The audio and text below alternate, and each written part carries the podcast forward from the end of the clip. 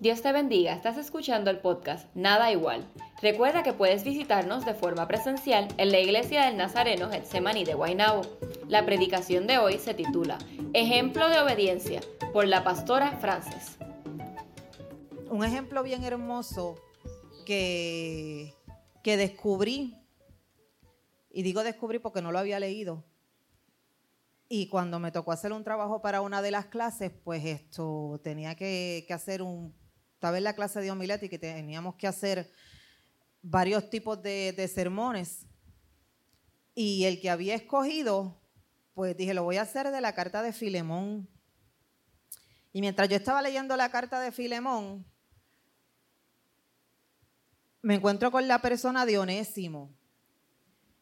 Y veo un ejemplo en Onésimo tan hermoso pues encuentro este ejemplo y, veo a Natalie hablar con ese amor, con esa, esa honestidad delante del Señor y esa disposición a cuando es llamada, que yo dije, wow, Señor, como tú vas organizando las cosas de una manera tan hermosa. No solo a Natalie, sino a Jonalis también, que la recibimos en la puerta y le dijimos, Jonalis, vas a cantar hoy. A Marta, Marta, vas a cantar hoy. Yo estaba tratando de huir, pero no pude, porque estoy en el altar y no puedo mentir. Pero Marta me dijo, no sabemos esta. Y me tuve que trepar. Sobrevivimos. Gloria al Señor, porque es el corazón dispuesto. Alabado es el nombre del Señor. Así que en esta mañana quiero compartir con ustedes un ejemplo de un libre albedrío bien utilizado, un ejemplo de amor bien utilizado, un ejemplo de fe bien utilizado, un ejemplo de templanza bien utilizado, que son cosas muy propicias para el, el creyente. Y un ejemplo de obediencia por amor a Jesús. Pero tenemos que iniciar, voy a leer la carta, no voy a leer la carta, pero voy a hablar de la carta de Filemón si ustedes quieren, luego la pueden leer o pueden ir siguiendo el transcurso. Es relativamente corta, que, no hay problema con eso. Vamos a iniciar discutiendo los personajes. ¿Quién era Filemón? Filemón era un creyente que el apóstol, a doña Tati, super Tati, Filemón era un creyente que el apóstol Pablo trajo a los caminos de Jesús. Pero Filemón también era una persona pudiente y era dueño de esclavos. Y en la casa de Filemón se reunía la iglesia de Colosa. Y estaba ubicada en Frigia. Frigia era una región de Asia Menor y la población era una mezcla de Macedonia, de Tracia y de Armenia. Y Antíoco el Grande desplazó a dos mil familias desde Babilonia y de Mesopotamia, a Lidia y a Frigia. Y entonces esas ciudades de Colosa, la Odisea y Antioquía caían dentro de los límites de Frigia. Por eso es que el apóstol Pablo estaba evangelizando esas áreas. Entonces, ¿quién era Onésimo? Onésimo era un esclavo. Y era un esclavo que le pertenecía a Filemón. ¿Y cuál es la situación que sucede aquí? Porque es que se da esta carta de Filemón, que es una carta personal que el apóstol Pablo le hace a Filemón, es porque Onésimo se escapó. Entonces, ¿qué es lo que sucede cuando Onésimo se escapa? Cuando Onésimo se escapa y se va en la huida desde Frigia, llega hasta Roma. Y en Roma se topa con el apóstol Pablo, que está en arresto domiciliario, pero está predicando. Y allí él le presenta el Evangelio a Onésimo. Y Onésimo tiene un encuentro con nuestro Señor Jesucristo y se convierte. Me encanta el ejemplo de obediencia de Onésimo, porque la situación de Onésimo era una bien complicada. Porque miren lo que sucedía cuando los esclavos se escapaban.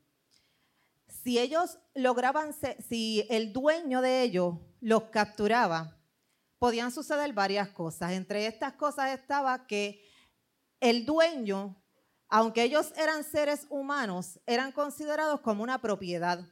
Entonces el dueño se reservaba el derecho de su vida. Si Filemón lo capturaba, estamos hablando de que Filemón era creyente, ¿verdad? Pero estamos hablando de los aspectos de lo que podía suceder. Filemón podía decidir que Onésimo iba a ser muerto porque se escapó.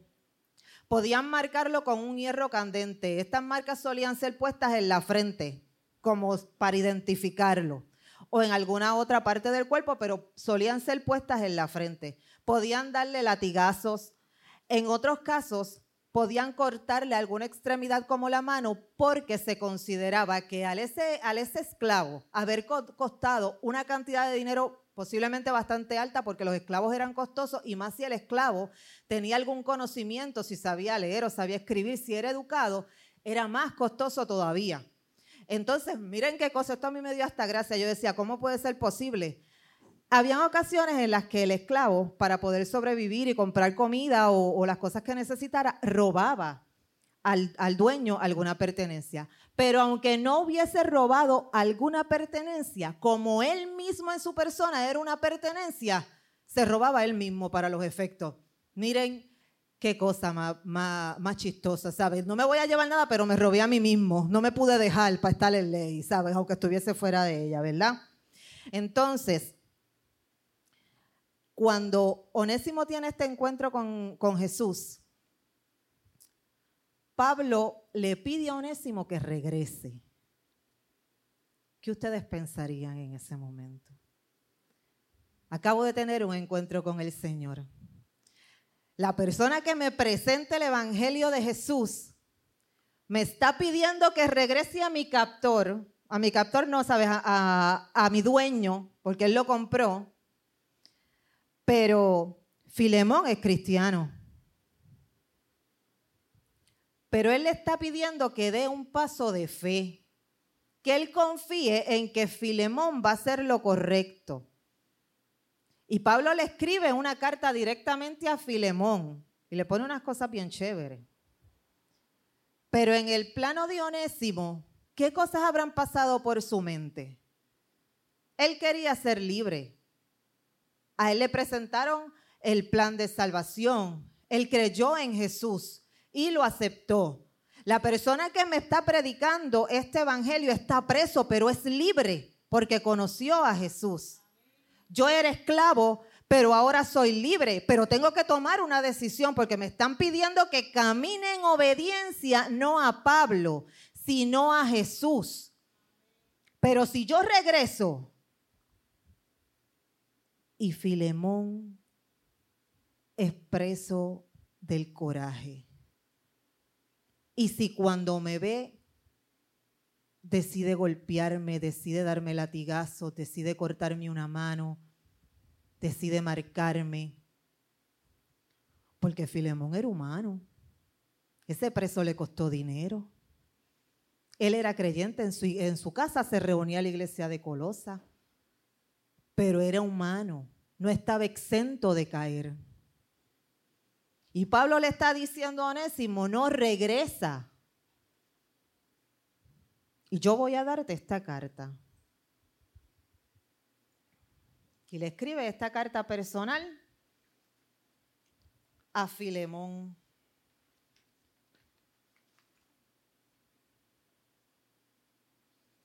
Entonces miren qué cosa tan chévere y lo que me gusta de Onésimo es que cuando él tiene que, pasar por, por, esta toma de decisión, donde debe de haber pensado mil cosas, o sea, porque si yo estuviese en los pies de Onésimo, a lo mejor estuviese, sí, yo, yo quiero obedecer al Señor y la pata para allá. Sino, pero yo voy a virar. Ay, Señor, esto yo confío en ti y, y yo sé que pues Él te sirve y la humanidad jalándome para acá, porque son cosas que pasan. Y son cosas que suceden aún en este tiempo. Queremos obedecer al Señor, pero que muchas cosas nos ofrecen, las cosas de los alrededores. Qué, difícil se hace a veces obedecer al Señor. Y él tuvo que tomar una decisión y él regresó, él decidió regresar. Entonces cuando el apóstol Pablo le escribe esta carta, a, a Filemón, le dice, si en algo él te ha ofendido, ofendido creo que no es la palabra que, que utiliza, permítanme buscar, si te perjudicó en mi versión, esto dice, en las suyas puede que diga otra cosa, dice, si te perjudicó de alguna manera o te debe algo, cóbramelo a mí. Y esto se lo dice cuando le expliqué la parte de que ellos eran considerados una posición y alerce, pues se considera que se robaron ellos mismos, pero la, la parte después que le dice el apóstol me encanta, porque él le hace un recordatorio a Filemón por si le estaban fallando las rodillas y le estaba escociendo la carne y le dice, yo Pablo escribo esto de mi propia mano, yo te lo pagaré y no mencionaré que tú me debes tu propia alma. Él, no se lo mencionó, pero se lo recordó. Pero qué cosa tan bonita, ¿verdad? O sea, tú también estuviste preso en un momento de tu vida. Tú también fuiste esclavo en un momento de tu vida. Y eres libre por el mismo Jesús que le dio libertad a Onésimo. Qué cosa tan hermosa. En ese momento, mientras él iba en ese camino de regreso a, a Frigia, a encontrarse con Filemón, ¿cuántas emociones Onésimo no pudo sentir? Miedo, frustración, la lucha espiritual que él debía de seguir, porque me imagino que el enemigo estaba azotándole el oído bien duro, te van a matar, te van a dar latigazos, te van a cortar las manos, tú no vas a volver a ser, si, si quedas vivo, no vas a servir y a lo mejor te matan. Y él seguía caminando. ¿Cuántas veces no nos han sucedido cosas así cuando decidimos obedecer al Señor? Porque lo que el enemigo quiere es que tú no lo obedezcas. Mientras tú no lo obedeces, él no se mete contigo, te deja tranquilito. Pero cuando tú decides obedecer al Señor, te pasan mil cosas.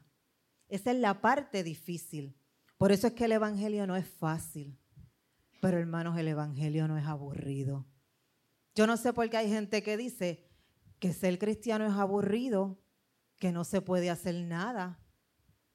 Porque cuando tú vienes a los caminos del Señor, esto es una aventura diaria. Siempre hay algo que hacer, siempre hay alguien por quien orar.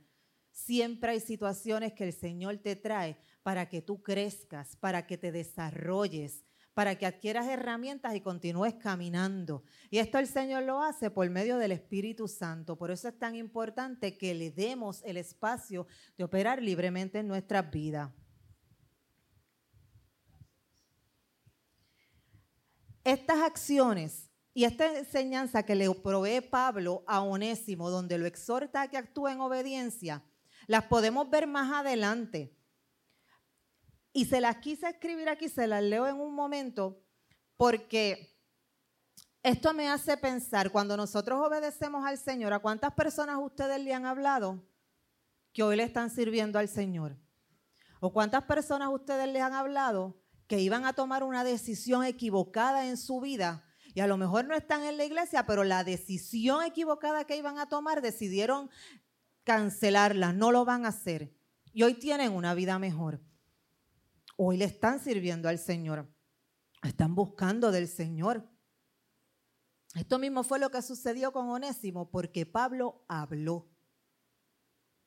Si él hubiese decidido callar, no era que Onésimo se hubiese quedado como esclavo, es que no iba a ser siervo.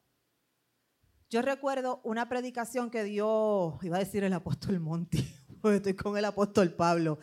Una predicación que dio Pastor Monti en una ocasión, esto no sé hace cuántos años atrás, y él explicó la diferencia entre lo que es un esclavo y lo que es un siervo. Y él mencionaba que ser esclavo es cuando tú estás ahí por obligación, ¿sabes? Tú no tienes opciones, tú eres un esclavo, a ti te compraron y tú tienes que obedecer lo que tu dueño diga. Pero cuando tú eres siervo es cuando tú recibes la libertad, pero te han tratado bien y tú te quedas por amor. Entonces nosotros somos siervos, porque nosotros vivíamos esclavos de nuestros delitos y nuestros pecados. Pero el sacrificio de Jesucristo en la cruz por amor a ti, por amor a mí, nos hizo libres. Entonces nos convertimos en siervos porque decidimos quedarnos por amor, porque hemos entendido lo que Él hizo. Y esto fue lo que le sucedió a Onésimo. Él de esclavo pasa a ser siervo, siervo de Jesús, no de Pablo, no de Filemón, de Jesús, quien fue que le dio la libertad. Entonces, si vamos a Colosenses 2, 7, 9, no lo tienen que buscar. Donde Onésimo es enviado con Tíquico por Pablo a discutir ciertos asuntos y animar sus corazones, 50 años después de que esto sucediera, un líder religioso llamado Ignacio escribe una carta al líder religioso de Éfeso. Y el nombre del líder religioso de Éfeso es el obispo Onésimo. En clase, no me acuerdo si fue la del lunes o la del martes, creo que fue la del martes, estaban discutiendo precisamente el significado de la palabra obispo. Honestamente yo no la sabía. Y la profesora nos estaba diciendo que obispo quiere decir pastor de pastores. O sea, Onésimo estaba encargado de otros pastores. Si Onésimo no se hubiese escapado y Onésimo no hubiese llegado donde estaba Pablo, que todo formaba parte del plan del Señor, porque Él no deja nada al azar. Y no hubiese, no hubiese decidido aceptar porque Él tuvo la opción de rechazar el plan de salvación porque esto no es obligado, esto es una decisión personal, hermano, libre albedrío. No hubiese, no hubiese sucedido todo esto. Él no hubiese sido el obispo de Éfeso, no hubiesen habido pastores que hubiesen recibido la palabra que él aprendió de las enseñanzas del apóstol Pablo. Entonces, Onésimo nos deja ver que no siempre las decisiones que nosotros vamos a tomar van a ser fáciles, porque el camino de seguir a Cristo no es fácil, hermano. No siempre tomarla va a ser un camino lleno de sonrisas y de alegrías. En el camino se llora, se pataletea, se tienen berrinches y hasta le reclamamos al Señor porque somos humanos. Y yo me imagino al Señor riéndose en medio de nuestras pataletas. Yo me imagino que Él se rió mucho en medio de las mías de estos cinco años. Pero siempre nos muestra un amor desmedido. Siempre nos busca porque Él nos amó primero. Siempre da el primer paso, pero nos deja las decisiones a nosotros. Pero yo les aseguro a ustedes que la decisión correcta siempre va a ser obedecer al Señor. Aunque sea difícil, aunque la gente nos rechace, aunque nos miren mal, inclusive van a sacar el pasado al presente. Pero de ese pasado el Señor nos dio libertad. Y cuando, y, y esto hay ocasiones en que el enemigo nos trae el pasado al presente para jamaquearnos y hacernos sentir mal. Y eso hay que rechazarlo en el nombre de Jesús. Pero tenemos que aprender a discernir porque el Espíritu Santo nos manda a testificar y testificamos de lo ocurrido en nuestras vidas. Y muchas veces eso forma parte del pasado, pero es para edificar al que esté escuchando. Y hay que aprender a discernir cuándo viene del Señor y cuándo viene del enemigo. Él siempre tiene cuidado de nosotros, hermanos. Yo nunca he visto un hijo del Señor que el Señor no cuide. Y lo he visto preparar camino antes inclusive de que la persona abra su boca. Yo no sé si a ustedes les ha sucedido, pero yo he visto peticiones contestadas antes de decirlas cuando pretendía decirlas. Así de bueno es el Señor, y eso no lo digo yo, eso está en la Biblia. Antes de que la palabra salga de su boca, ya Él la sabe. Porque Él todo lo puede, Él todo lo sabe, Él está en todos los lugares. Y Él tiene cuidado de ti y tiene cuidado de mí. Pero cuando nosotros venimos a servirle al Señor, eso conlleva una responsabilidad. Y es vivir con nuestra voluntad alineada a la del Señor. No tomando decisiones locas al azar. Lo que no está correcto, no está correcto. Y por más que tratemos de disfrazarlo, va a seguir estando incorrecto. Nuestra mirada tiene que estar puesta en el Señor. Nuestro pensamiento tiene que estar puesto en el Señor. Lo que a Dios no le agrada, él lo va a quitar, hermano. Pero nuestro corazón tiene que estar dispuesto a la transformación que viene por medio del Espíritu Santo. Hermano, me encanta el ejemplo de Onésimo porque el protagonista aquí no es Onésimo. El protagonista aquí es Jesucristo. quien le dio libertad a Onésimo. Pero inmediatamente, y, miren qué cosa que a mí me sorprende, él comenzó a hacer buen uso del libre albedrío, de la fe, de la templanza que quiere decir dominio propio, del amor. Y él no llevaba de convertido posiblemente ni dos o tres horas, y eso soy yo acá asumiendo. Porque tan pronto él, aceptó el plan de salvación, el apóstol Pablo lo viró. Y él tuvo que tomar decisiones difíciles. Pero ¿por qué lo hizo? Porque cuando a él se le predicó la palabra y él conoció a Jesús, él se dio cuenta de que el Salvador es real, de que el Salvador da libertad, de que el Salvador lo quería, lo amaba, que no lo veía como esclavo, lo veía como siervo y que iba a estar con él en medio de cada uno de, de sus procesos, en medio del camino. Y que si él había tomado la decisión de servirle a ese Jesús que le habían predicado, él tenía una responsabilidad de caminar en obediencia. Y no es en las áreas que fuera fácil, era en todas las áreas de su vida. Porque él le pudo haber dicho a Pablo, no, está bien, mira, pues yo soy, yo soy siervo, ya yo soy libre, ¿verdad? Pues yo voy a seguir sirviéndole a Jesús, pero yo voy a seguir por ahí para abajo, a donde me lleve el camino. Él pudo haber dicho eso y se pudo haber disfrazado lo que era correcto y hacer lo incorrecto. ¿Cuántas veces creyendo que estamos haciendo lo correcto, estamos metiendo la pata bien abajo? Hay un refrán que dice, el infierno está lleno de buenas intenciones. Qué cierto es eso. Hay veces que pensamos que estamos haciendo lo correcto. A veces creemos que, creemos que estamos haciendo hasta lo correcto delante del Señor. Pero lo que creemos, si lo confrontamos con la palabra del Señor, ¿nos va a decir que es lo correcto? Esas son cosas que nos tenemos que preguntar. Pero en esta mañana, yo te quiero decir que tú no eres esclavo tú eres siervo.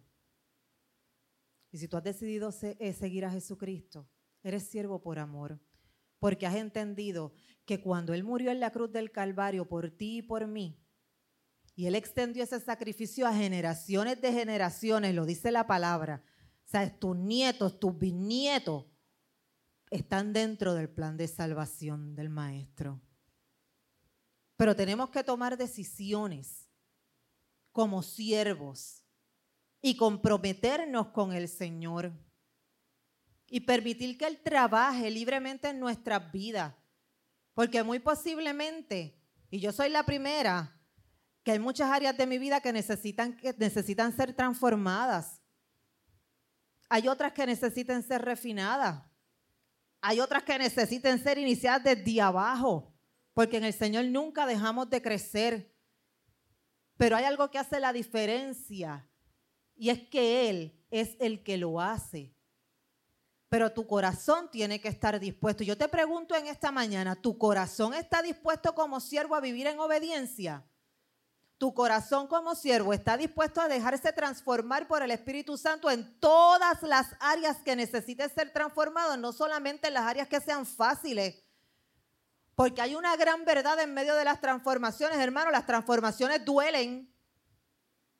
Si fuera fácil, sería un mamey. Pero caminar en obediencia y en rectitud delante del Señor requiere compromiso. ¿Por qué va a ser fácil para nosotros? Si nosotros pensamos en el camino de la cruz, ¿fue fácil ese camino?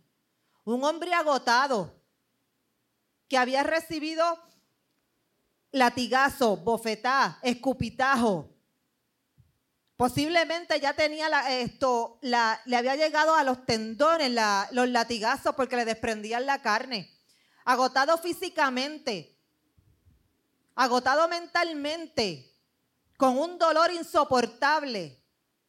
Y no se rindió, él no dejó de cargar la cruz. Y el Señor fue tan bueno que le puso ayuda para que siguiera. Pero él no se rajó.